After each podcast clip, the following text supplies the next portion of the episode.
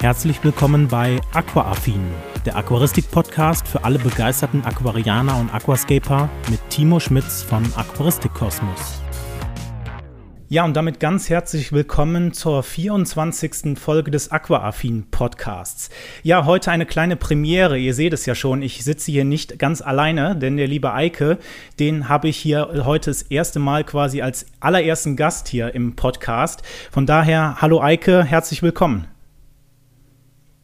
Servus Timo, schön hier zu sein. Ich ja, freu ich freue mich auch sehr. Wir haben ja, ich glaube, Ende letzten Jahres haben wir ja zusammen mal bei dir auf dem Kanal einen Livestream gemacht. Und ähm, ja, wir haben Richtig. dann gesagt, okay, wir bleiben in Kontakt und ähm, du kommst auch mal hier zu Besuch, dass sich äh, meine Community, meine Zuhörer dann auch irgendwie kennenlernen. Von daher freue ich mich jetzt, dass das äh, dann doch geklappt hat. Du bist ja auch Aquascaper, Aquarianer, auch äh, YouTuber. Ich weiß nicht, Vielleicht kennt der ein oder andere dich nicht. Ähm, ich glaube, dein, äh, dein Kanal ist dem einen oder anderen vielleicht geläufig, aber für diejenigen, ähm, die jetzt noch deinen Kanal, dich noch nicht kennen, vielleicht kannst du dich einfach mal kurz vorstellen, wer du bist, was du vielleicht auch so für Aquarien hast und ähm, genau.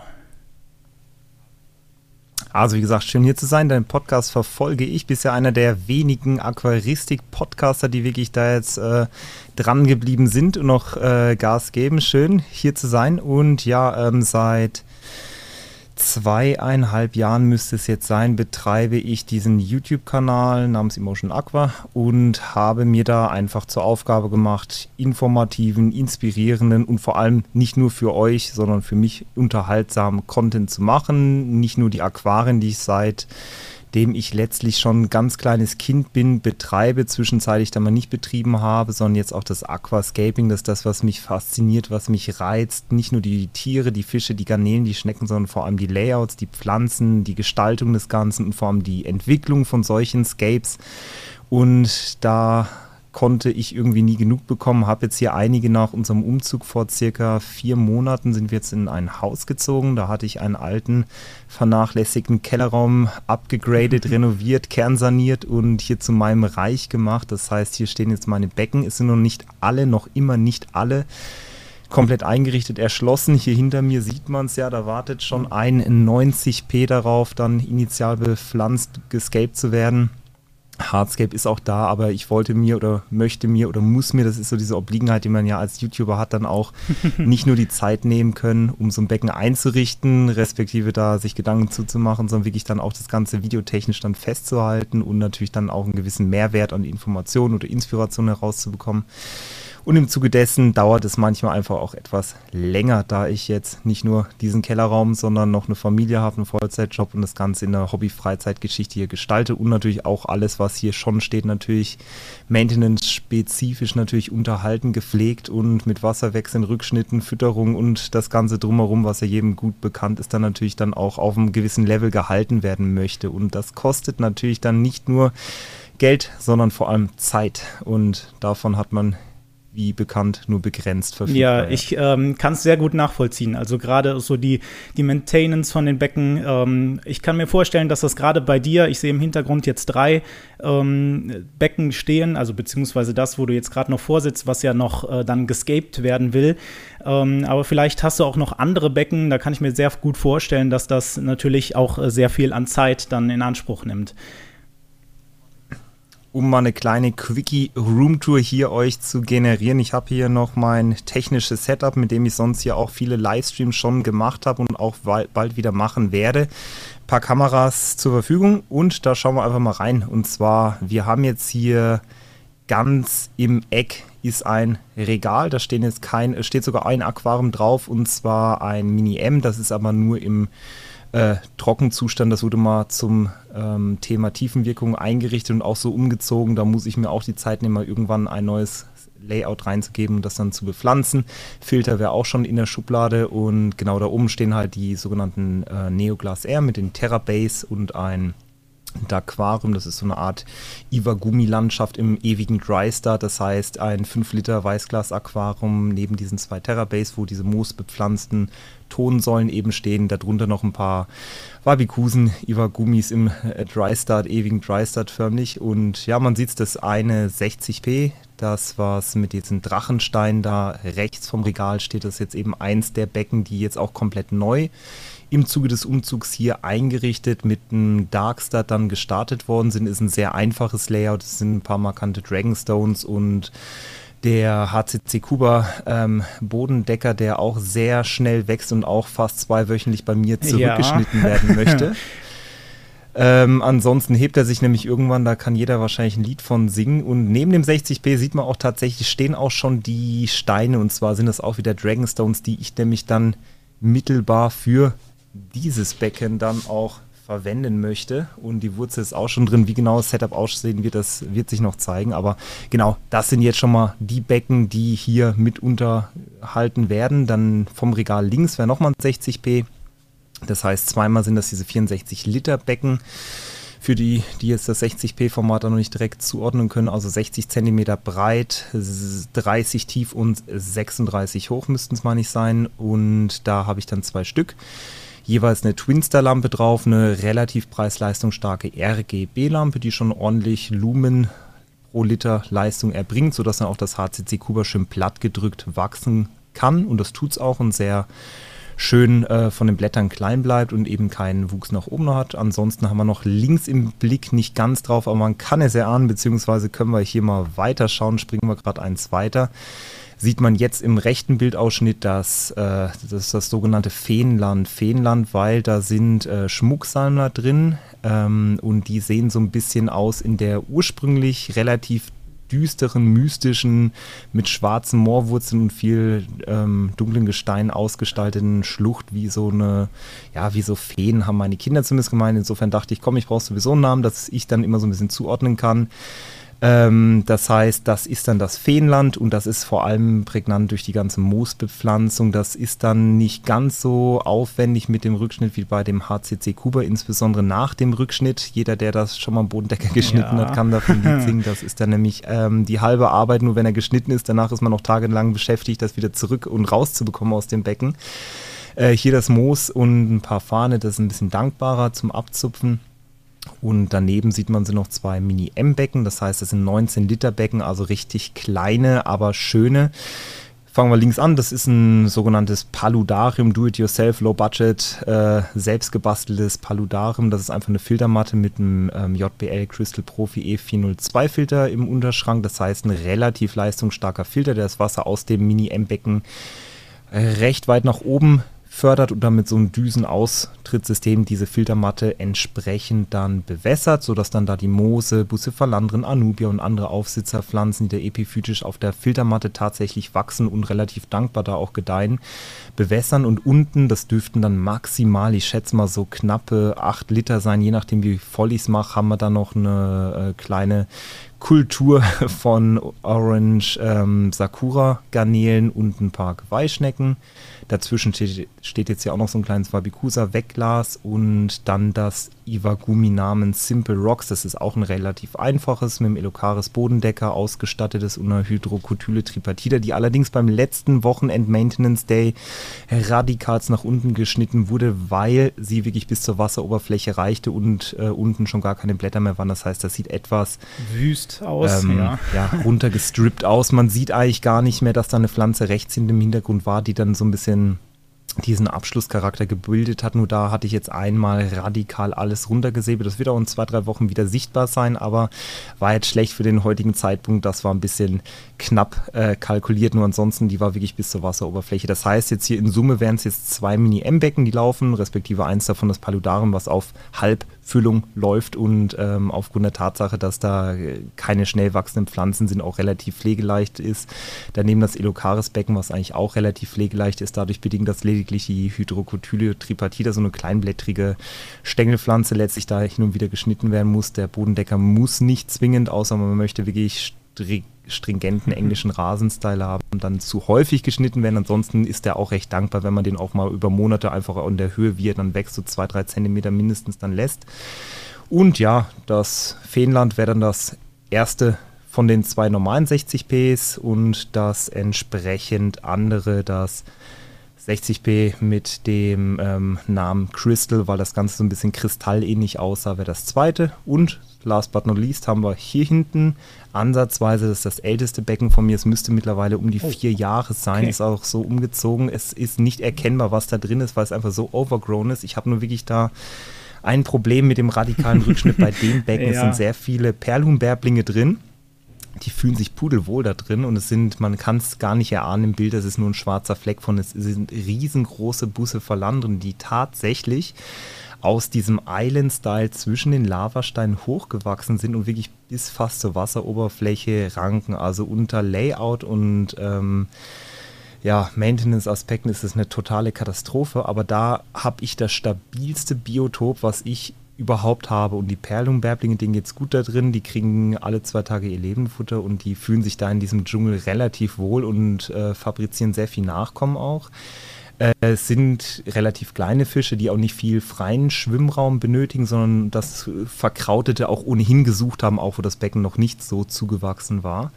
Und das ist so das Becken, das zweite, äh, das 60p Nummer 3, aber ein XD, das heißt das extra tief, extra deep. Und zwar sind das 45 cm Tiefe, was dann auch nach dem 90p neu gemacht werden wird. Wow, genau. das war eine so ganze, eine ganze Menge. Ähm, was mir so auffällt, okay, wenn bei uns der Flughafen demnächst, äh, falls äh, da irgendwie Beleuchtung vonnöten ist, äh, kann man sicherlich auf dich zukommen. Diese ganze Beleuchtung, ähm, da wird der Raum ja sicherlich äh, ziemlich erhellt sein. Ähm, für die Leute, die jetzt sich die ganze Zeit fragen, übrigens, wovon reden die da eigentlich die ganze Zeit? Ich sage es ja eigentlich quasi immer wieder in den äh, Podcast-Folgen, dass es diesen Podcast hier auch auf YouTube zu hören, beziehungsweise natürlich auch dann unterstützend zu sehen gibt. Das heißt, ähm, falls du jetzt äh, bei Spotify, bei Apple äh, Podcast oder wo auch immer du zuhörst und du fragst dich jetzt, naja, wo reden die denn die ganze Zeit von, dann kannst du auch gerne diesen Podcast natürlich auf YouTube dir anschauen, beziehungsweise natürlich auch anhören. Und dann siehst du natürlich auch die tollen Becken, die der Eike da im Hintergrund stehen hat. Ähm, so viel nur vielleicht nochmal der Vollständigkeit halber.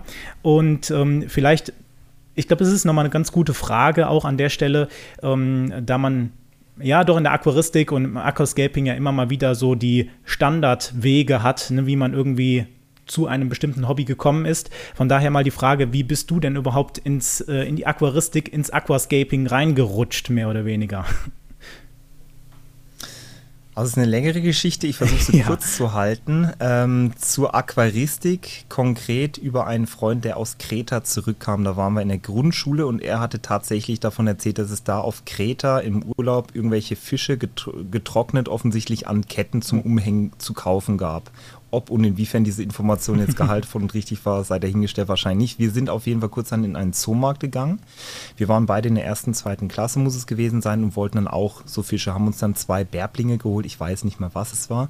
Kam nach Hause, es war Sommer, Mutter im Garten und dann hieß es, ja, jetzt haben wir Fische. Ähm, wir wollten sie nämlich dann doch nicht mehr trocknen und an die Kette hängen, sondern haben uns dann entschieden, wir wollen sie behalten. Von den Nachbarn dann ein altes, ausgedientes Aquarium mit Stahlrahmen überlassen bekommen, wo wir wussten, dass wir es haben. Und dann hatten wir auf einmal ein Aquarium. Das musste dann provisorisch erstmal ähm, in der Badewanne vom nicht genutzten Gästebad auf ähm, einem Bettlaken, dass die Badewanne nicht verkratzt dann stehen, weil die Auslaufgefahr gegeben war. Und dann ein paar Wochen später gab es dann ein richtiges Aquarium mit Filter, mit Lampe, mit Abdeckung, mit Heizung und dann auch irgendwann habe ich dann erfahren, das war recht fahrlässig natürlich, dann überhaupt Kindern Fische zu verkaufen, die keine Ahnung haben, aber gut. Ähm, so war dann der erste Berührungskontakt mit der Aquaristikabteilung des damaligen Zoomarkts. Äh, dann nach und nach mitbekommen, okay, da braucht man auch einen speziellen Bodengrund, nicht nur irgendwelche Kieselsteine aus dem Garten und Pflanzen wachsen auch nur mit Nährboden und Licht und Temperatur ist nicht nur für die Fische, sondern auch für die Pflanzen essentiell. Das waren die ersten Anfänge und das hat sich dann sehr schnell sehr hochgeschaukelt. Da hatte ich ja auch schon zeitweise drei Aquarien, bis ich dann so, was weiß ich, so achte Klasse war, was war es dann, 14, 15 Jahre vielleicht. Dann gab es nochmal einen Umzug. Und dann hat sich das irgendwann ausgeschlichen. Und dann kam meine Frau tatsächlich irgendwann, wo wir abends vor fünf, sechs, sechs Jahren auf dem Sofa saßen und ich so entspannt das Gluckern der Heizung gehört habe, die schon längst wieder hätte entlüftet werden müssen, auf die Idee, Mann, das ist so meditativ, dieses Gluckern. Und dann kam ich wieder ins, ähm, ja, in so Gedanken rein, ja, früher mit Aquarien und da hast du so gern reingeschaut und dann hat sie sich ein bisschen auf Pinterest umgeschaut und kam zu dem Keyword Aquascaping, von dem ich bis zu dem Zeitpunkt noch nie irgendwas gehört hatte, respektive wusste, dass man Aquam so krass und geil gestalten und aussehen und unterhalten kann.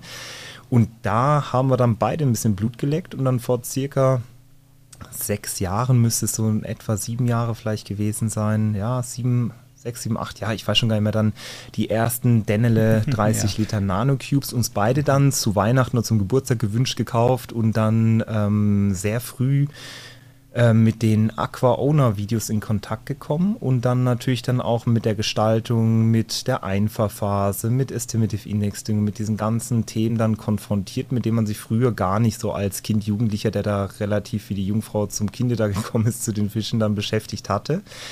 Und dann im Zuge dessen, wo ich dann, nachdem die 30 Liter Cubes dann irgendwann nicht mehr gereicht hatten, dann hier und da schon Mini M in der Wohnung noch stand und dann irgendwann auch ein 90F, also ein relativ großes für meine Formatierung, also 90 Zentimeter mal 45 tief mal 26 hoch mit knapp 100 Litern. Da dachte ich, wo ich das Becken dann das zweite Mal dann nochmal neu gestaltet habe, eigentlich hast du so viel Wissen dir mittlerweile angeeignet, so viel Spaß an der Gestaltung und dem Ganzen und ich bin ja auch grundsätzlich hier mit dem Thema Technik, das ist so meine zweite Leidenschaft, mein, ähm, nicht Hobby jetzt, aber es ist einfach was, was mich so Tech-Nerd-mäßig dann reizt. Also nicht nur das Thema Aquascaping, Aquaristik, Fische, Tiere, Pflanzen und die Gestaltung und das Meditative, sondern auch das Drumherum, das Technische und das, ja, so ein bisschen progressiv Innovativere und auch das ganze, ja, gestalterische mit Videoformaten und jetzt ähm, in dem Fall auch sogar Podcast heute hier. Und ähm, das Ganze zusammengefasst habe ich dann mit dem Entschluss, lass doch mal das Ganze videotechnisch mit aufgreifen, wie du das Becken jetzt zum einen abbaust, zum anderen neu aufbaust, wie du das gestaltest, warum du wie was machst, dass man einfach Leuten, die ohnehin aus dem Bekanntenkreis immer wieder auch zu mir mit Fragen hier wird Einfahrphase mit, was auch immer da ähm, Problemen kam, dass dann nicht nur für diese, sondern auch dann für weitere, die Interesse haben, da einfach mit einmal aufzunehmen und nicht 15 Mal wiederholen zu müssen. so kam das dann aus ja, äh, Langeweile, Lust und Leidenschaft irgendwie so zusammen und dann ist das Ganze dann immer weiter gewachsen, bis ich dann jetzt halt äh, zweieinhalb Jahre schon diesen Kanal betreibe, schon etliche Aquarien zum wiederholten Male und viele verkauft und neue dann bekommen habe und dann immer wieder auf der Suche nach neuen kreativen Ansätzen bin, das Hobby dann weiterzutreiben und vor allem einfach dann die Zeit dann nicht nur alleine vom Aquam zu genießen, sondern einfach dann mit der Community. Das ist das, was mich antreibt und anspornt. Community, Livestreams, Hangouts. Einfach das nicht nur das Wissen, sondern einfach die Informationen und den ganzen Sachverhalt da untereinander so ein bisschen zu zelebrieren, zu teilen und miteinander Spaß zu haben rund um das Thema Aquaristik, Fische, Pflanzen, Aquascape. Ja, hört sich ja auf jeden Fall äh, sehr, sehr cool an. Ich stelle immer wieder fest, dass es äh, gefühlt immer wieder so ähnliche Wege gibt, wie man zu bestimmten Hobbys kommt. Gerade so Aquaristik, ja, vielleicht irgendwie im in der Kindheit dann mal in Berührung mitgekommen über die Eltern, über Freunde oder sowas. Und auch mit YouTube, ne, dass man halt irgendwie, äh, ich glaube, dass viele YouTuber so durch Zufall äh, in diese ganze Ecke dann reinrutschen und sagen, ja, ja, ich habe irgendwie Interesse an Filmen, ich habe Interesse an Technik, so wie das jetzt auch bei dir war, war es auch ähnlich wie bei mir. Und ähm, ja dann halt irgendwie da durch Zufall reinrutschen. Du hast mir aber auch schon eine ganz gute Überleitung genau. gegeben, nämlich äh, zu dem Thema Innovation. Und du hast ja auch gerade gesagt, du bist äh, technikaffin und hast ja auch schon in der Vergangenheit einige Videos, einige Livestreams so in die Richtung Innovation in der Aquaristik, im Aquascaping ähm, gemacht. Warst ja auch selber bei der Interso ähm, jetzt diesen Jahres und hast da auch schon einige Interviews gemacht äh, oder ähm, mit, mit anderen YouTubern gehalten. Und ähm, ja, von daher mal meine Frage an dich. Wenn du so auf das Thema Innovation in der Aquaristik im Aquascaping schaust, in welchen Bereichen siehst du denn da so die Innovation? Also äh, ist die Innovation für dich so eher bei den Becken, ich sag mal bei dem reinen Glaskasten irgendwie greifbar? Ist es doch eher so die Technik, ähm, irgendwie Vernetzung von Dingen oder wie, wie siehst du dieses Thema? Mhm. Vorweggenommen würde ich mal sagen, wie viel Innovation brauchen wir überhaupt? Grundsätzlich wahrscheinlich gar keine. Es ist aber mehr als nice to have, denn immer wenn was Neues kommt, merkt man, wie gut es ist und wie man eigentlich so lange ja. ohne sowas auskommen konnte. So erwische ich mich in vielen Aspekten meines Lebens, wo ich immer denke, geht doch, funktioniert doch. Und ich bin auch nicht der Mann, der Mensch, der einfach da immer wieder neue Locations für Urlaube braucht. Ich bin eigentlich sehr beständig und nicht immer nur auf der Suche, es muss noch weiteres, noch besseres geben. Das mal ganz kurz vorweg. Ansonsten Innovation vonnöten wäre es ja nicht essentiell. Es funktioniert irgendwie alles, es hat schon immer funktioniert, es wird aber immer schöner, ja. effektiver, effizienter. Beispielsweise kommen wir jetzt mal auf den Stich, Punkt Glasbecken. Es gibt immer mehr Hersteller, die jetzt das Thema Weißglas aufgreifen, aber nicht nur die Qualität, die Rezeptur des Glas, sondern natürlich auch die ähm, Verbauweise, die Verbundbauweise, diese ähm, auf Gärung geklebten Geschichten, sodass man immer weniger von den damals ursprünglich einmal Stahlrahmen, weg von den Stahlrahmen über die schwarzen Silikonfugen, weg vom Flowglas zum Weißglas immer ästhetischer, hochwertiger, puristischer, sodass das Wesentliche im Mittelpunkt stehen kann, nämlich die Unterwasserlandschaft und nicht der Stahlrahmen des ähm, grüngläsigen Kastens halt. Ähm, da tut sich unheimlich viel, wo man noch gar nicht dran gedacht hat. Stimmt, es geht auch anders. Ob das alles gut ist, sei jetzt mal dahingestellt. Auf jeden Fall für den, der das dann genießen und zelebrieren möchte und konzentriert aufs Wesentliche sein möchte, für den hat sich, denke ich, zumindest für mich aus meiner Sicht schon sehr viel in den letzten Jahren bei sehr vielen Herstellern getan. Und es ist auch gut, wenn es grundsätzlich Innovationen gibt, dann gibt es grundsätzlich einen Ansporn, dann gibt es mehr Wettbewerb. Dann ist das die Chance, dass die Dinge nicht nur besser, sondern auch dann preis-leistungsstärker, nutzerorientierter hoffentlich dann auch immer werden.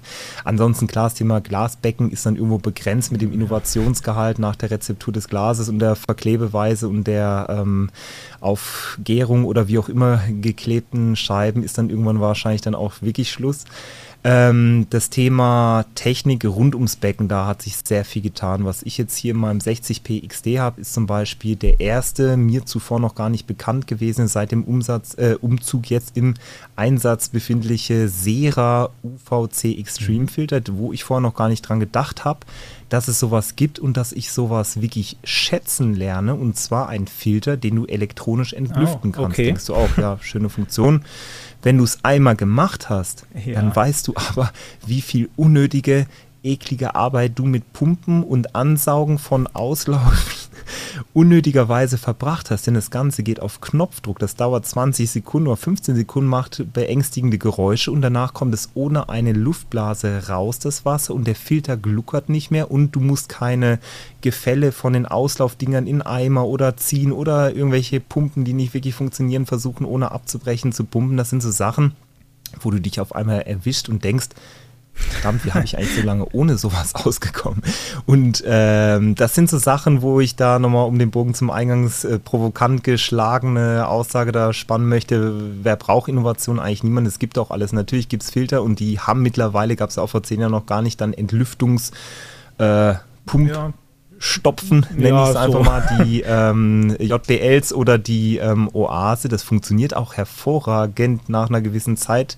Und je nach Art und Ausprägung wie viel Luft der Filter denn möglicherweise unbeabsichtigt dann beim Wasserwechsel schon eingezogen hat, dann mal mehr und weniger gut oder lange. Aber es geht dann einfach auch viel angenehmer. Das heißt jetzt nicht, dass die Filter schlecht sind, mit denen sind alle anderen Becken bestückt und ich liebe die Filter, aber kleiner, aber feiner Unterschied, elektronische Entlüftung. Innovation, die mir zumindest noch gar nicht geläufig war, bis zum Umzug, wo ich mich dann für diesen Sera-Filter entschieden habe. Neben der UV-Lampe und der elektronischen Filterdrosselung, was auch nochmal ein Unterschied ist zu irgendwelchen mechanischen Klappen nicht dauerhaft dann verschließen kannst, theoretisch dauerhaft verschließen könntest, aber dann faktisch äh, wie deine Arterie verengst und das ist natürlich für das Herz, das auf Normalmodus pumpt, dann auch nicht gut.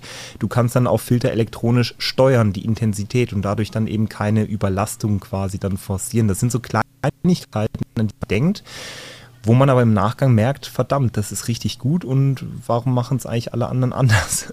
Oder halt die Lampe zum Beispiel jetzt hier oben, das ist die Shihiros, ähm, jetzt stehe ich auf dem Schlauch, na, die Vivid 2. So, und da gibt es eine mhm. App. Wofür braucht eine Lampe eine App? Du brauchst einen Stecker, die braucht Strom und maximal, wie es bei der Shihiros, bei der A-Serie war, die preis-leistungsaggressivsten, die ich zuvor habe, eine Steuerung. Das heißt, ich mache sie heller oder weniger hell wofür brauche ich jetzt noch eine App? Ist komfortabler. Klar, etwas ne? marginal komplizierter, komplexer, also ist jetzt kein komplexes Ding, dieses Ding da, äh, die Lampe dann über das Bluetooth einzubinden.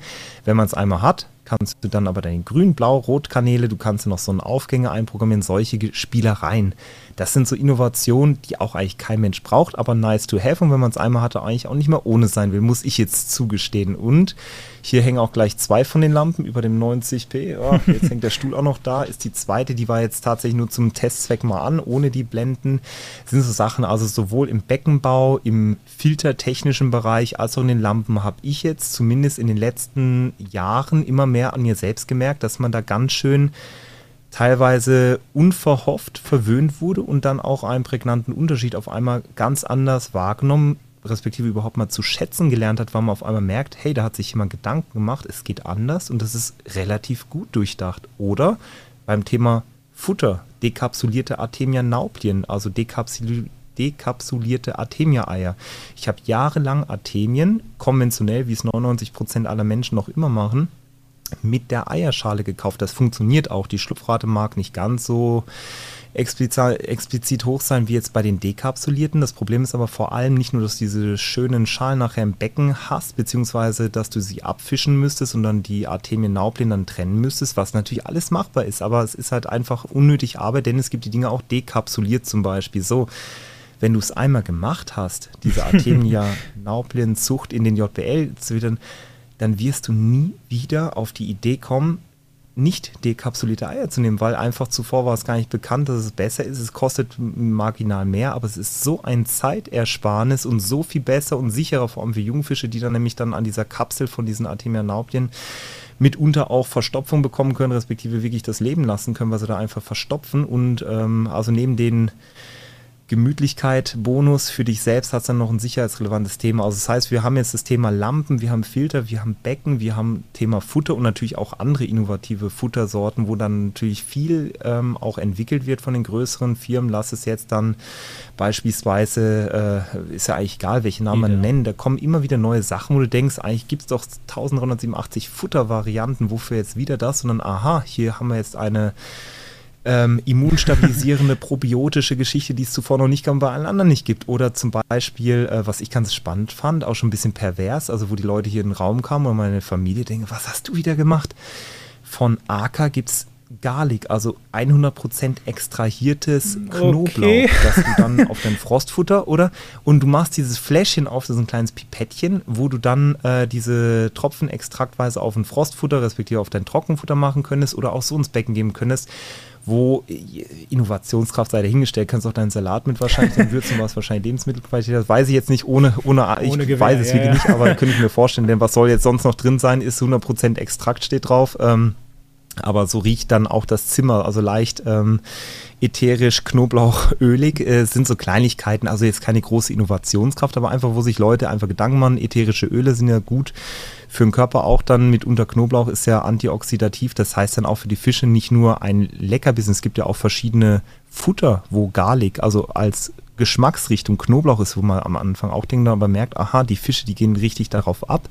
Und jetzt gibt es dann das Extrakt, um zum Beispiel noch Frostfutter dann abzugraden. Und so Kleinigkeiten sind es dann oftmals. Also ich glaube, so richtig große, wo ich jetzt sagen könnte, wow, das ist jetzt wirklich neuer Epos, neue Zeitepoche ist angebrochen. Das würde ich jetzt nicht definieren können. Das war das Thema In-vitro-Pflanzen irgendwann mal noch so, wo es dann relativ nischig irgendwann zum State-of-the-Art-Standard für mich zumindest geworden ist, was einfach so viel komfortabler und angenehmer ist. Aber so richtig, äh, wo ich jetzt sage, okay, es hat wirklich jemand das Rad wirklich neu erfunden. Das muss ja auch gar nicht sein. Es sind so die Kleinigkeiten, mhm. wie wir es ja besprochen haben, wo ich mich jetzt sonst wiederholen würde, wo es einfach nutzerorientierter und komfortabler, effektiver, effizienter besser okay. wird. Dann, ja. Also sind, ich glaube, sind einige, einige coole Sachen auch dabei gewesen, die du so erwähnt hast, aber ich ne, entnehme so, okay, du sagst, ja, ne, Innovation birgt natürlich auch immer so den, den Punkt, braucht man das wirklich, aber gibt es vielleicht so einige Teile, Teilaspekte, Teilprodukte oder so, wo du sagst, in dem Bereich, da würde ich mir auf jeden Fall als Eike, als Aquarianer, als Aquascaper irgendwie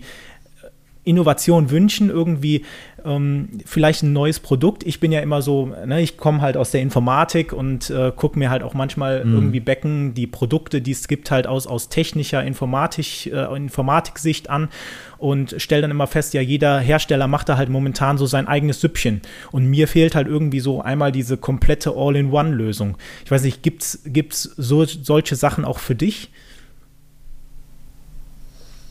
Wie gesagt, da bin ich der eher zu beständige und immer zufriedene, der nicht nach ständig neuen Urlaubsorten sucht. Insofern würde ich unterstellen dürfen, bin ich tatsächlich nicht in der Lage, dass ich irgendwas misse, was ich mir vorstelle, wo ich merke, wo ich wenig Spaß an dem Thema Aquaristik habe. Vielleicht fangen wir es mal so rum an, von der negativen Seite, was mich stört, ist das Thema Wasserwechsel, respektive die äh, die Fauxpas, die mir eigentlich ja, regelmäßig noch nach Jahr, jahrelanger tagtäglicher fast Arbeit jeder. passieren. irgendwas ist immer. Meistens höre ich dann mitunter dann Podcast oder sonst was und klicke hier und da und zack ist wieder der schöne Eimer übergelaufen. Zack ist wieder was auf dem Boden. Ich habe jetzt hier so ein Vinyl, ähm, nicht Laminat, sondern Vinyl, so ein Rollboden. Ähm, der ist relativ dankbar. Da kann man alles wieder runterwischen, solange es nicht in die Ritzen hinten dran läuft, muss man nur schnell genug sein. Also das Thema Wasserwechsel, das ist sowas, wo ich mir jetzt auch ad hoc nicht vorstellen könnte, außer ich würde mal mehr konzentrierter bei der Arbeit sein, wie man das behebt. Ähm, gut, da kann man noch einiges automatisieren, komfortabler gestalten. Beispielsweise habe ich jetzt die, eine Osmosanlage und 120 Liter Fass, dass ich nicht mehr die einzelnen Eimer rüberschleppen muss von dem Wasserhahn hier durch den Keller, sondern einmal das Fass rüberstelle und mit einer Pumpe, mit dem Schlauch dann die Becken einfach schnell befüllen kann. Gerade hier, das sind nämlich 120 Liter, ziemlich genau. Ja. Wenn ich bei jedem, Be äh, bei jedem Becken 30 bis 50 Liter mal beim einen mehr, beim anderen weniger rausnehme, 30 bis 50 Prozent habe ich Liter gesagt, 30 bis 50 Prozent rausnehmen, das ist so mein Sonntags-Maintenance-Wochenroutine. Ähm, ja, Prozedur einfach dann und neben dem Saubermachen Rückschnitt dann einfach so 30 bis 50 Prozent Wasserwechsel. Da habe ich jetzt schon mal ein Ding ausgemerzt. Das ist keine Innovation, sondern es ist ja einfach nur ein bisschen mitgedacht. Stell dir doch das Fass hin und mach eine Pumpe rein. Ist ja jetzt egal, ob es jetzt Osmosewasser ist oder nicht.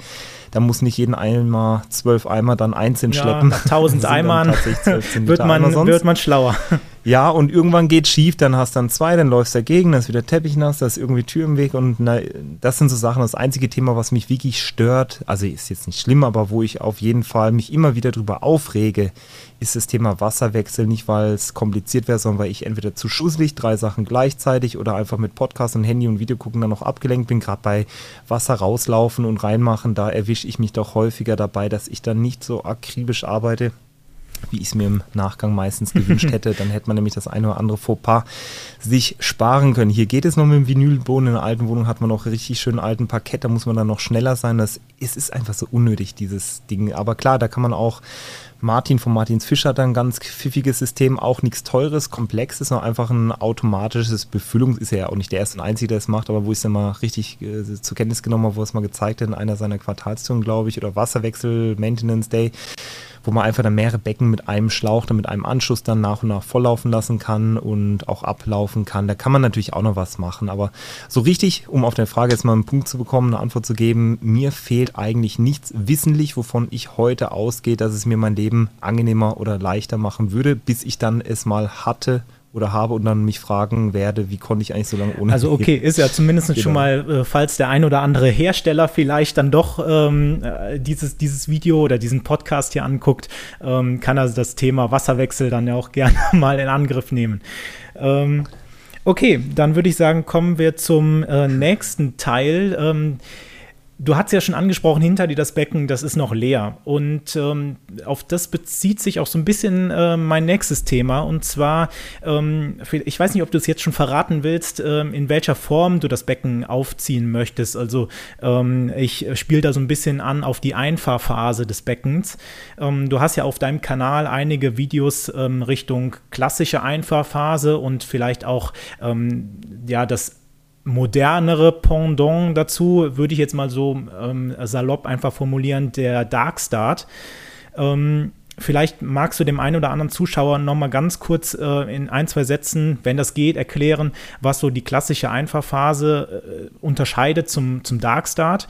Ähm, ich bin da, äh, ja, leider von der Erfahrung her kann ich da nicht so gut sprechen, da ich halt bis jetzt nur klassische Einfahrphasen mit meinen Becken hier gemacht habe. Von daher dachte ich, bist du da der richtige Ansprechpartner sicherlich. Also vielen Dank für den Vorschuss, Lauben. Also ich habe tatsächlich ein paar Darkstarts, demnach zufolge Vorsprung vor dir ist jetzt auch nichts äh, Raketenwissenschaftliches. Ich habe das dann von George Farmer respektive Juris dann auch gesehen, dachte mir so, ideal, warum kam ich noch nie auf die Idee? Das sind so diese Kleinigkeiten, wo man am Nachgang so, ich, stimmt, diese Innovation, die man eigentlich nie gemisst hat, aber wenn man sie dann mal hatte, dann halt sich die Frage stellt, wie kommt man eigentlich so lange ohne Leben? Also ganz kurz, ich habe etliche, ich weiß nicht wie viele Einfahrphasen hinter mir, die funktionieren alle genauso gut wie ein Darkstart. Darkstart sagt, also, oder erstmal per Definition die klassische Einfahrphase macht man in der Regel ja, wenn man Lebewesen einsetzen möchte, damit dann eben diese nitrifizierenden Bakterien, die Nitrosomonas, Nitrobacter etc. dann sich dann bilden konnten, die sich erst nach einiger Zeit, respektive der Verwendung von Bakterienpräparaten dann bilden und in der Regel dann gut und gerne mal zwei Monate auch dauern können, bis das Becken sozusagen eingefahren ist. Das heißt, die klassische Einfahrphase per Definition abgeschlossen ist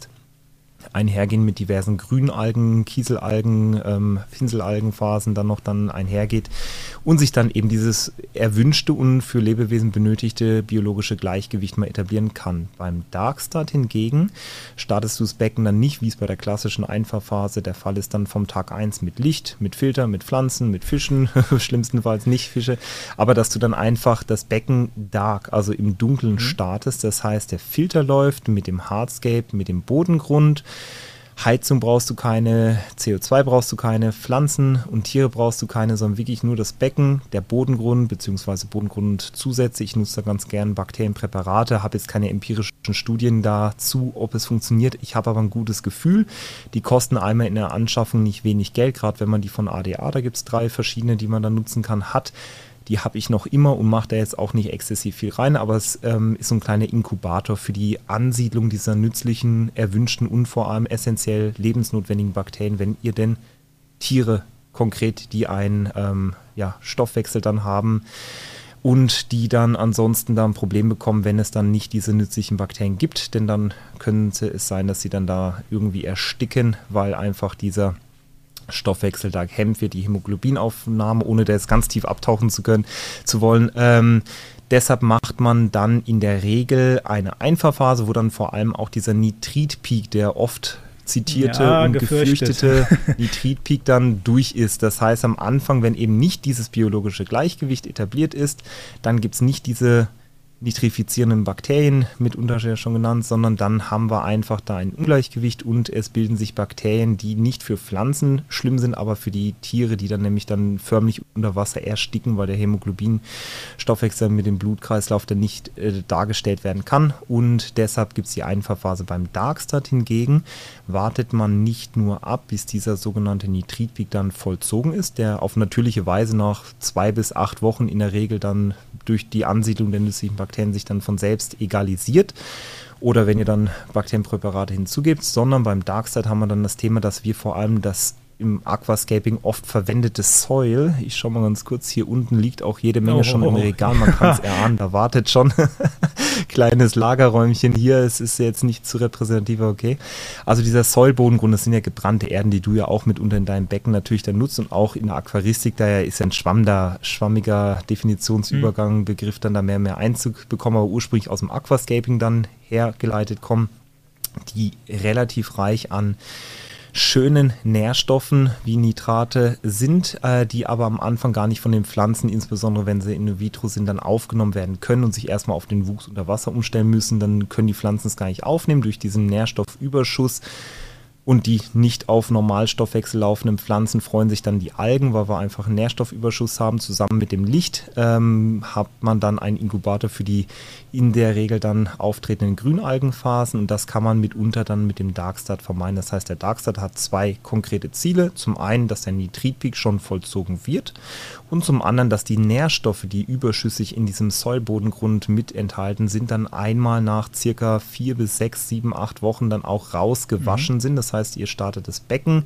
mit gefülltem Wasser, mit laufendem Filter, wo sich die nützlichen Bakterien etablieren und dann entsprechend aber dieser Bodengrund sich quasi schon mal vorauswäscht, sodass dann diese, diese Nährstoffpeak dann eben nicht auftritt zudem, sondern dass es dann eben ein bisschen ausgewaschener gestartet wird. Das hat den Vorteil, Nitri Nitritpeak vollzogen und entsprechend kein Nährstoffpeak mehr, der zu einer Algenblüte dann schnell führen könnte. Und das ist die beste Art und Weise meines Erachtens, wenn man sich denn die Zeit nehmen kann und möchte, ein Becken dann mal vier bis acht Wochen auch ohne irgendwelches Leben einfach schon mal dunkel da stehen zu lassen. Um okay, das heißt, ich entnehme daraus, dass dein Favorit ähm, eigentlich der Dark Start jetzt ist. Oder ähm, sagst du, naja, gut, ähm, das soll sowieso natürlich jeder so halten, wie er das möchte, aber also ich nehme dein Favorit der, der Dark Start.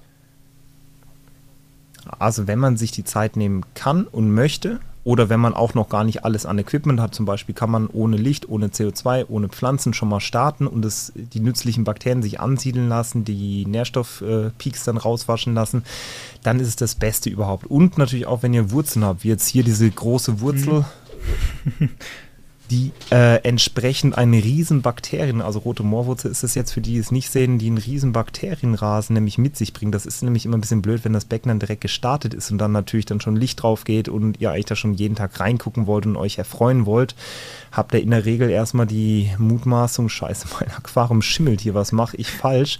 Weil ein riesen weißer Pflaumen für eine sehr lange Zeit nicht optisch so bevorzugt und äh, schön dann da auf der Wurzel sich dann da etablieren will, das ist nicht schlimm, das baut sich mit der Regel in der Regel dann auch schnell wieder ab. Schnell relativ für die biologischen Prozesse, die natürlich ihre Zeit dauern. Also vier Wochen kann man da gut und gerne mal ins Land gehen lassen wenn man Fressfeinde in Form von irgendwelchen Blasenschnecken, Geweihschnecken oder sonstigen Schnecken oder auch ähm, Garnelen hat, dann geht es entsprechend schneller.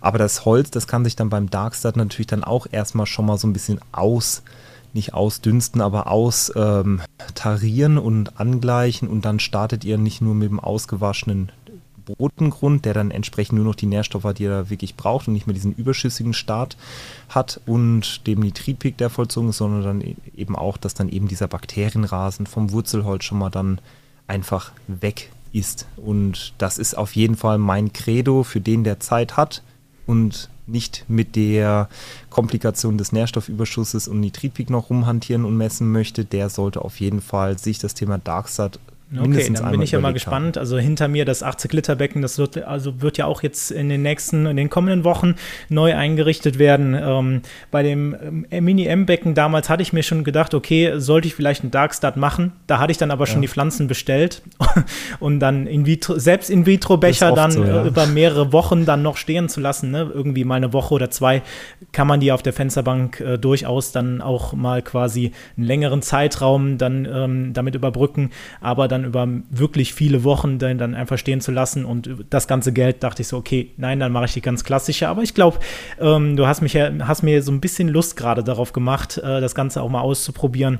Also bin ich da mal gespannt, ähm, wie dann äh, mein Gefühl ja. beim 80-Liter-Becken sein wird. Okay, ich gucke so, Ganz kurz ja, noch eine Ergänzung zu dem Stichwort In-vitro-Pflanzen. Ich hatte hier tatsächlich, warum war es denn die zwei? Auf dem Regal vor den Terrabase hatte ich jetzt seit dem Umzug zu dem Feenland habe ich Pflanzen bekommen und zwar Moose, Christmas Moose um genau zu sein. Und die, die nicht verbraucht worden sind, standen zwei Töpfe noch vor dem Terrabase, die ich mittlerweile an den Terrabase, wo ein bisschen was abging, wieder ergänzt habe. Und zwar waren die jetzt wirklich vom März, Februar, im Februar in der alten Wohnung habe ich schon die Pflanzen zugeschickt bekommen, das kam ein bisschen schneller als auch gedacht und ähm, Februar, es war so Mitte, Anfang Februar wahrscheinlich schon Februar, März, April, Mai, Juni, jetzt haben wir Juli. Also die standen fast ein okay, halbes gut, Jahr. Das, äh, Moose, äh, ja, wohlgemerkt okay. Moose. Das geht nicht mit allen In-vitro-Pflanzen, aber beim Moosen die waren ein bisschen gewachsen, die waren nicht vertrocknet. Ich habe den Deckel aber auch keinmal aufgemacht. Das ist immer so ein kleiner Tipp am Rande, wo ich glaube, wo oftmals dann Fehler gemacht werden, gerade bei In-vitro-Pflanzen, weil die sind ja mhm. steril mhm. da drin, also wirklich steril, wie steril. Sobald ihr den Deckel aufmacht und nur die normale Luft reinkommt, kommen irgendwelche Sporen rein. Das heißt, die Wahrscheinlichkeit, wenn In-vitro-Pflanzen mal geöffnet worden sind, dass die dann verunreinigt, hört sich jetzt so schlimm an, aber dass einfach andere Partikel und Sporen, die zuvor noch nicht drin sind und dann zu irgendwelchen Komplikationen oder Wachstum von irgendwelchen anderen Sachen, damit unter auch Schimmel dann führen könnten, ist dann nicht klein. Das heißt, wenn ihr In-vitro-Pflanzen aufbewahren wollt, insbesondere längere Zeitraum, dann unbedingt Deckel zulassen. Relativ kühl, aber mit Licht dann eben versorgt und dann halten Moose zumindest bei mir jetzt hier im Kellerraum knapp ein halbes Jahr ohne und die hätten auch wahrscheinlich noch ein Jahr später, wenn sie wahrscheinlich auch noch da gestanden. Stängelpflanzen hingegen, die sind nicht so dankbar, aber alles, was eben langsam wüchsig ist, wie zum Beispiel in irgendwelche In-vitro-Busse verlandren oder Anubia könnte ich mir auch vorstellen, die dürften auch sehr dankbar sein und sehr lange dann auch mal hinhalten. Aber klar, in der Regel kauft man sich die Pflanzen, wenn es dann losgehen soll. Ja. Nur oftmals ist es mir auch schon passiert, hat man die Pflanzen, insbesondere wenn es keine In-vitro sind, und dann macht man den Fehler, man macht schnell ein Hardscape, man macht es noch am selben Tag und paar Tage später weiß man dann, was man eigentlich hätte anders machen wollen oder doch nochmal anders gemacht hätte. Hätte man sich die zwei Tage mehr fürs Hardscape stehen lassen, nochmal anschauen, nochmal ein bisschen rumexperimentieren nehmen können. Aber dann waren die Stängelpflanzen schon da und die wollte man nicht wegschmeißen. Hat sie natürlich zu früh bestellt und ja. Ich kenne die Thematik und dann gibt es eben keinen Darkstar, dann gibt es einen überhasteten Einfahrphasenstart. Das kann man dann Ja, aber da ist mir eine gute ja. Videoidee gekommen, glaube ich. So ähm, einfach, dass man mal so auf ähm, ja. ins Blaue rein ein paar In-vitro-Pflanzen bestellt und mal guckt, wie lange man die so bei optimalen Bedingungen denn überhaupt lagern könnte, weil ich kenne immer nur so das, die, diese mhm. Faustregel, okay, ne, wenn du es nicht sofort einpflanzt, ne, je nachdem wie alt diese, dieser Becher ist, kannst du den auch getrost mal eine Woche oder zwei Wochen halt, je nachdem, ne, mit Licht ja. und, und kühl dann natürlich irgendwie ähm, quasi überwintern, ja, was heißt überwintern, also quasi ähm, retten und Gen genau, genau. Aber lassen, ja. Ähm, ja. ein halbes Jahr ist natürlich eine gute. Wie gesagt, bei Stängelpflanzen wäre ich auch vorsichtig. Also Stängelpflanzen wird es nicht klappen, das weiß ich. Die sind nämlich nicht so geduldig wie Moose oder so langsamwüchsige Pflanzen. Die gehen dann schon eher und dann kommt es darauf an, wie warm und äh, wie viel Licht reinkommt und ja, wie die Pflanze denn zuvor ist. Manche sehen ja auch schon total overgrown in den In-vitro-Bechern aus, wo du denkst, wow, die war jetzt aber auch schon ein paar Jahre da bei denen im Kühlschrank, weil der Deckel schon förmlich da hochgedrückt wird. Von Narotala zum Beispiel, also eine schnellwüchsige Stängelpflanze, die wird das nicht lange mitmachen, auch bei dir zu Hause nicht. Aber wie gesagt, Moose, die werden wahrscheinlich auch noch nächstes Jahr da gestanden. Okay, ja, dann äh, bin ich mal gespannt. ähm, ich gucke so ein bisschen auf die Zeit genau. und ähm, ich habe noch zwei, äh, zwei kleine Themen. Und zwar ähm, Du, wir haben es ja so, so ein bisschen gerade schon mit den In-vitro-Bechern so gehabt, so ein paar Tipps oder sowas. Und da dachte ich mir, vielleicht hast du so den, den einen Top-To-Do-Tipp, ne, so als Aquascaper, Aquarianer, so in Richtung Beckenpflege, ähm, aber vielleicht auch so einen Tipp, wo du sagst, liebe Leute, wenn ihr irgendwas beherzigen solltet, was ich hier sage, dann ist das vielleicht das, was ich euch mitgeben will. Ähm, ich weiß nicht, wenn dir jetzt spontan nichts einfällt, ich kann dir zum Beispiel immer ein Beispiel nennen, was, was ich immer so ähm, ja, meiner Community predige und das ist nämlich immer dieses leidige Thema Rückschnitt. Ähm, du hast es ja eben auch schon so ein bisschen angesprochen mit dem HCC ähm, ja, ich bin da wohl anscheinend nicht so prädestiniert für ähm, irgendwie Pflanzenrückschnitte zu machen und stelle dann manchmal wieder fest, ja, mh, hm, äh, Pflanzenrückschnitt Genau, genau. Und äh, das ist immer das, was ich meiner Community so ein bisschen predige. Okay, schneidet frühzeitig eure Pflanzen zurück. Ich weiß nicht, vielleicht hast du auch so ähm, ein To-Do und ein Not-To-Do, äh, was du bei dir in der Community immer so ein bisschen hochhältst und ähm, ja, den Zuhörern dann auch äh, mitteilen würdest. Also konkret, was ich schon hochgehalten habe, jetzt wahrscheinlich weniger, was ich schon gepredigt hätte, so nicht, aber was ich auf jeden Fall vor allem neueren, noch nicht so ähm, erfahreneren Leute in dem Maintenance-Bereich da ans Herz legen würde, um Kratzer zu vermeiden, niemals mit einem Klingenreiniger in den Bodengrund, insbesondere bei Kies und Sand, Sand ist ja kleiner Kies, denn dann ist es nur eine Frage der Zentimeter, nicht der Zeit, sondern nur der Zentimeter, wenn er einmal drin war, bis ihr eure ersten unwiderruflich, unwiederbringlichen Kratzer in euer Glas gemacht habt. Das egal, ob es Weißglas, grünes Flowglas ist, teuer, günstig, die Kratzer werden kommen. Niemals mit Klingenreinigern in Bodennähe. Dafür gibt es einen tollen Tipp entweder mit der Zahnbürste einfach vorsichtig, sodass der Bodengrund auch nicht zu sehr gestaucht wird. Beim mhm. Aquascaping habt ihr in der Regel oftmals dann auch dann Bodendecker drauf, beziehungsweise der Soil, der dann auch gestaucht und in sich zerfallen und verdichten würde, was man auch nicht möchte, dass der Bodengrund eben weiterhin durch, äh, durchflutet werden kann. Oder mit einer EC-Kreditkarte, alte Telefonkarte, was auch immer, ähm, die man dann einfach in dem Bereich des Bodengrundes dann nimmt, um eben Cyanobakterien, solche grünen Belege, Schmieralgen oder was auch immer dann dazu entfernen. Oder einfach Schnecken, zum Beispiel Stahlhelmschnecke oder Gewaltschnecken, die sind nämlich auch in der Lage, dann an diesen Kanten sehr schön da unten diese unschönen Grünbelege ähm, abzuweiden. Oder auch so Otto Zinglus, die sind auch oftmals da unten in dem Bereich, wo dann die Pflanzen anfangen, der Bodengrund dann da aufhört und in dem Bereich, wo man dann mit dem Klingenreiniger in der Regel ja vorsorglich da auch nicht so oft dann und so exzessiv hantieren sollte. Das wäre so ein Tipp, mit dem man sich schnell und unliebsame und vor allem dann für die Ewigkeit äh, lange daran erinnernde Kratzer sparen könnte. Okay.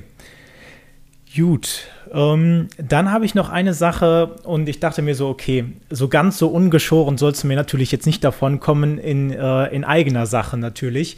Ähm, ich hatte nämlich gesehen, dass du auch schon, und da stellt sich jetzt die Frage, was ist denn der, die, der Plural von Wabikusa? Ist es Wabikusen? Ist es äh, Wabikusi? Ich glaube ja. Keine Ahnung. Ähm, also mehrere äh, Wabikusa eingerichtet hast und ähm, ja, ich äh, habe auch jetzt so ein bisschen das äh, Wabikusa-Fieber äh, hat mich gepackt und habe mir jetzt schon äh, einige Glasschalen äh, auf Wurzeln ähm, schräg abgeschnitten geholt und äh, möchte da auch jetzt mein erstes Wabikusa einrichten. Und da mhm. dachte ich so, okay, wenn ich dich schon gerade einmal hier im Podcast habe, ähm, wäre es auch immer ganz sinnvoll, natürlich da direkt nachzufragen, wenn du da auch schon ähm, das ein oder andere eingerichtet hast, ähm, was denn so dein Tipp vielleicht auch wäre, deine zwei Tipps oder ähm, die Sachen, die du mir vielleicht mitgeben würdest, was ja sicherlich auch für andere Leute interessant ist, weil ich glaube, ähm, wenn man mal so ein schönes Wabikusa gesehen hat, stellt man fest, okay, sowas will ich auf jeden Fall auch bei mir irgendwo im Regal stehen haben.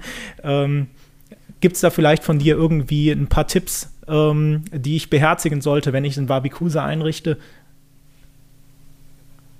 Weniger bei der Einrichtung, aber insbesondere bei der Aufrechterhaltung Luftfeuchtigkeit nicht zu unterschätzen, denn es wird innerhalb von Stunden dir sonst die Quittung geben, wenn es mal zu lange offen, trocken stand, insbesondere nach dem Start.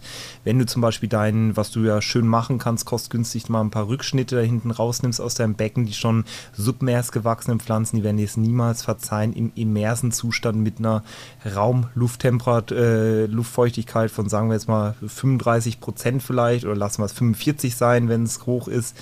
Das werden sie nicht lange mitmachen. Das heißt, insbesondere aber nicht nur nach dem initialen Bepflanzen deines Wabikusas oder irgendwelcher emers gehaltenen, eigentlich submersen Pflanzen. Schaut, dass die Luftfeuchtigkeit hoch genug ist. Ganz einfach Klarsichtfolie drüber spannen.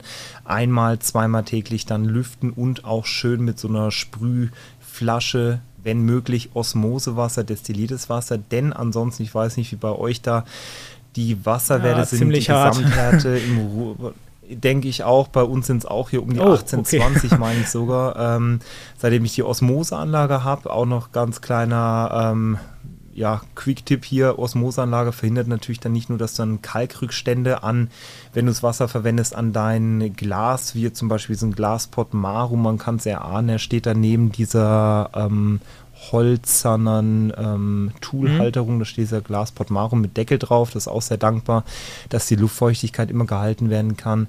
Darunter stehen zwei offene Exemplare und oben drüber eben diese Terrabase, wo nur ein kleiner Schlitz ist, beziehungsweise daneben dieses Daquarium, wo man vorne und hinten so einen kleinen Schlitz hat, was dann auch sehr gut funktioniert. Ähm, ja, auf jeden Fall mit diesen Sprühflaschen dann da reingehen mit Osmosewasser und ein, zwei Mal täglich dann äh, sprühen respektive lüften und dann wenn du Osmosewasser verwendest, ist es nicht nur angenehmer für die Pflanzen, sondern auch vor allem für dich, denn diese kleinen Gefäße von Kalkrückständen befreien, ohne dass die Pflanzen darunter leiden. Ich glaube, es ist nicht möglich. Und dann macht man es immer neu, weil die Kalkränder nicht nur äh, megamäßig hässlich sind, sondern auch da wirklich störend. Okay, hast du denn sind, bei dir, weil das ist das, was ich so am häufigsten höre, hast du bei dir schon in den ähm, Behältern oder in den Gläsern schon Schimmel, also dass sich Schimmel auf den Pflanzen gebildet hat?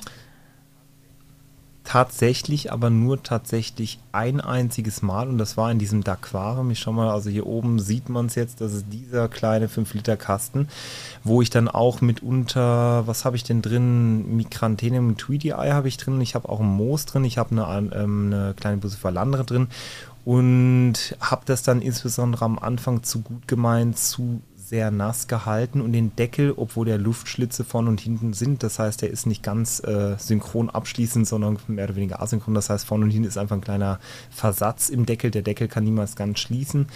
Ähm, und obwohl es dann relativ gut immer belüftet war, hatte ich das dann offensichtlich zu warm, feucht, zu häufig feucht gehalten. Und das Einzige, was ich wirklich gemacht habe nach dem Entfernen der oben verschimmelten Stängel dieses Micranthenium Tweedy Eis, ähm, dass ich dann in eine leere Flasche von einem kleiner, eine kleine Sprühflasche einfach eine Zimtstange reingelegt habe, Osmosewasser reingemacht habe und da steht die, seitdem ich die gemacht habe.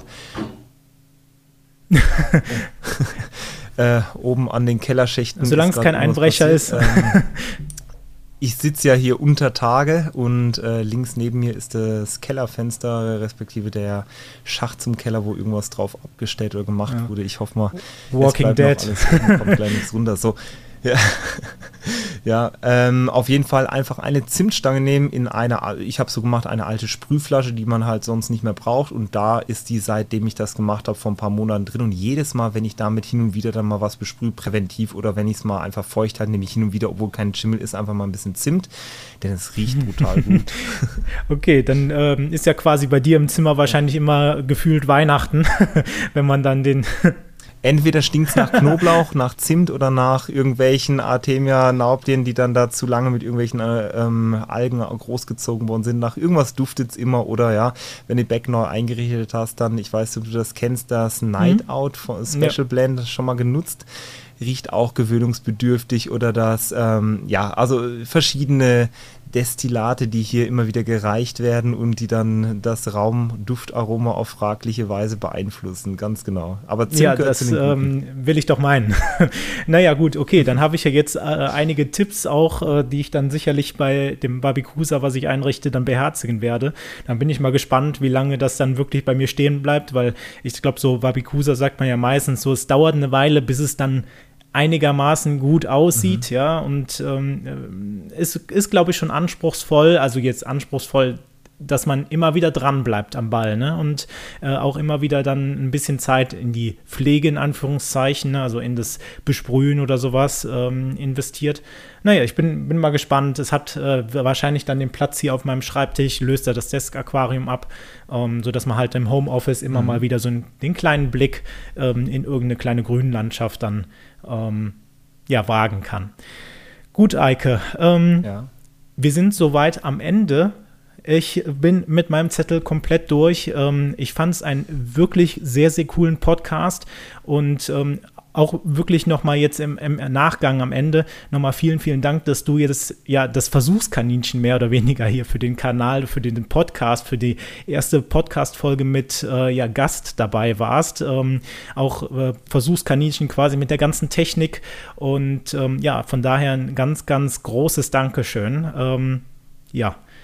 Und hat mir viel Spaß gemacht. Ja, Danke dir. Und dann würde ich sagen, war es das von diesem Podcast.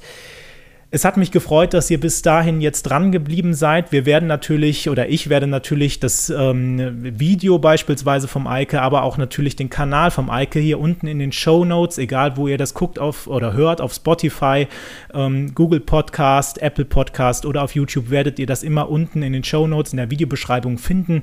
Das heißt, da könnt ihr auch gerne nochmal beim Eike selber vorbeigucken und natürlich auch gerne ein Abo dalassen, denn der Eike macht natürlich auch ganz viele coole Videos.